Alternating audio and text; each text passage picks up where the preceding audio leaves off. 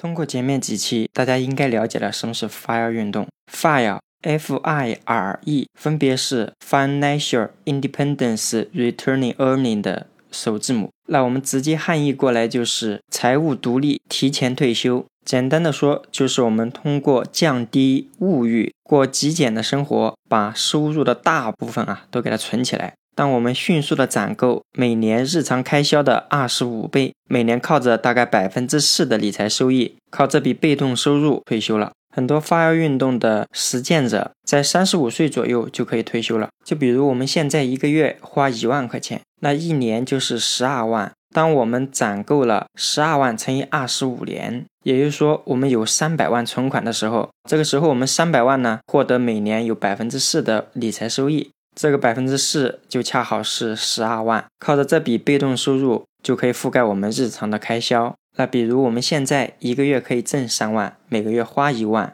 也就是说我们每个月可以存两万，一年就是存二十四万。这样的话，我们十二点五年就可以把三百万给存满，存满这笔钱就可以提前退休。哎，并不是指望着我们国家到我们五十五岁还是六十岁或六十五岁给我们发退休工资再退休。所以说白了，大家可以看到，发运动，也就是说我们前期先辛苦，后面再享受。年轻的时候，我们就用各种办法积累我们的财富，争取尽早退休。比如国家规定可能六十岁退休，但我们如果提前了二十年，我们就有更多的自己可支配的时间。退休以后不会被劳动合同所束缚，也不会为了钱、为了生存而去工作了。通过这里，大家发现了没有？发运动的一个诀窍就是我们怎么才能提高我们的一个储蓄率？因为我们每年存的比例多了。那我们就会在更短的时间内把我们未来所需要的这笔钱给它存下来。上一节我们也说了，发运动是让我们多存钱。那我多存钱的话，就势必自己花的钱会减少嘛？那我是不是要得过这些苦行僧的生活啊？我想这里肯定还是因人而异的。发运动也分几种，我们乍一想，那种苦行僧生活的就是受发呀。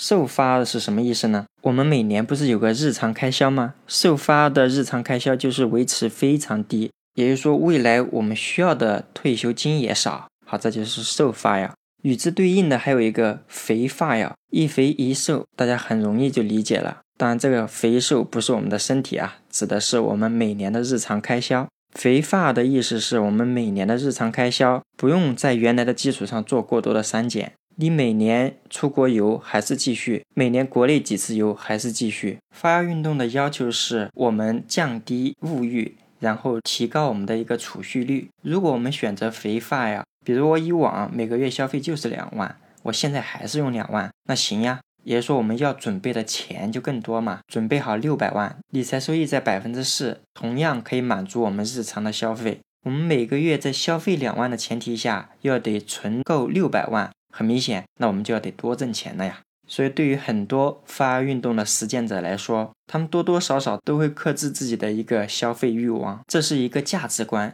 如果我们出行都是要得选飞机商务舱，入住酒店都要选五星级酒店，用包都是追求奢侈品，除非家里非常有钱，或者是自己非常有能力，否则肯定很难通过发运动提前退休。我今年三十岁，如果像很多发运动实践者来说，他们可能三十几岁就退休，对于我来说，很明显很难了。但是任何事情咱们都不怕晚，如果我们有这个想法，那么从现在开始，我们就提高我们储蓄率，降低我们的消费。介绍完发运动，我想问你，愿意提前退休吗？你愿意降低消费欲望，减少开支吗？如果你愿意，那从现在开始，我们就多存钱吧。好的，本期节目到此结束。如果您觉得我的节目对你有用，欢迎大家订阅、分享、评论本专辑。